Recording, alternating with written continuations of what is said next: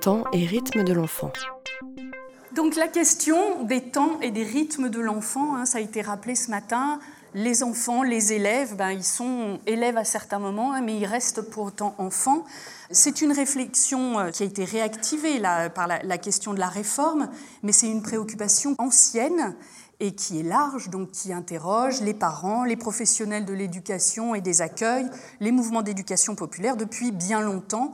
De souvenirs euh, d'animatrices, j'en ai à peu près toujours entendu parler. Hein. Euh, quand à l'époque des contrats d'aménagement du temps de l'enfant, on parlait déjà de toutes ces questions. Quand on parle temps des enfants et des adultes, d'ailleurs, on peut faire la dissociation entre ce qu'on appelle les temps obligatoires, Hein, parce qu'on y est contraint. Alors c'est les temps biologiques, ceux du sommeil, de l'alimentation, les temps sociaux de l'école, puis du travail, les temps de déplacement auxquels on ne peut pas se soustraire. Puis après, il y a tout ce qui est temps libre, alors qu'il y a un, véritable essor du XXe siècle, hein, qui est une nouveauté euh, dans l'histoire, le temps libre où on peut euh, faire des activités, avoir des loisirs, s'ennuyer, rêver, paresser. Et là, pour le coup, ces dernières choses, ça a de plus en plus tendance à disparaître et on voit des emplois du temps parfois d'enfants qui sont des emplois du temps de ministres. Je sais que quand les miens me disent Maman, je m'ennuie, je dis T'as de la chance, tu peux pas savoir comme tu as de la chance.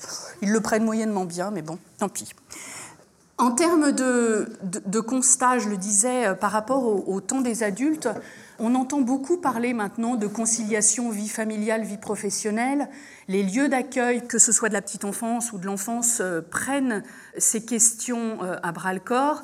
Les entreprises, plus doucement, mais on commence à arriver à, dialoguer sur cette question-là. ce qui est certain, c'est qu'on peut faire un constat, le développement du travail des femmes et donc des mères, l'égalité homme-femme, euh, du coup l'accès des femmes à des postes à responsabilité, l'attention euh, sur le marché du travail avec des, on va dire, des dérégulations du travail à temps partiel, des horaires décalés, etc., font que le temps des adultes euh, n'est pas très linéaire et très simple et que l'enfant, bien souvent, eh bien, il suit toutes ces variations et on pourrait, alors on peut regretter, et souvent on entend, mais c'est pas, c'est pas, c'est trop long pour un enfant. Il faudrait, oui, ok.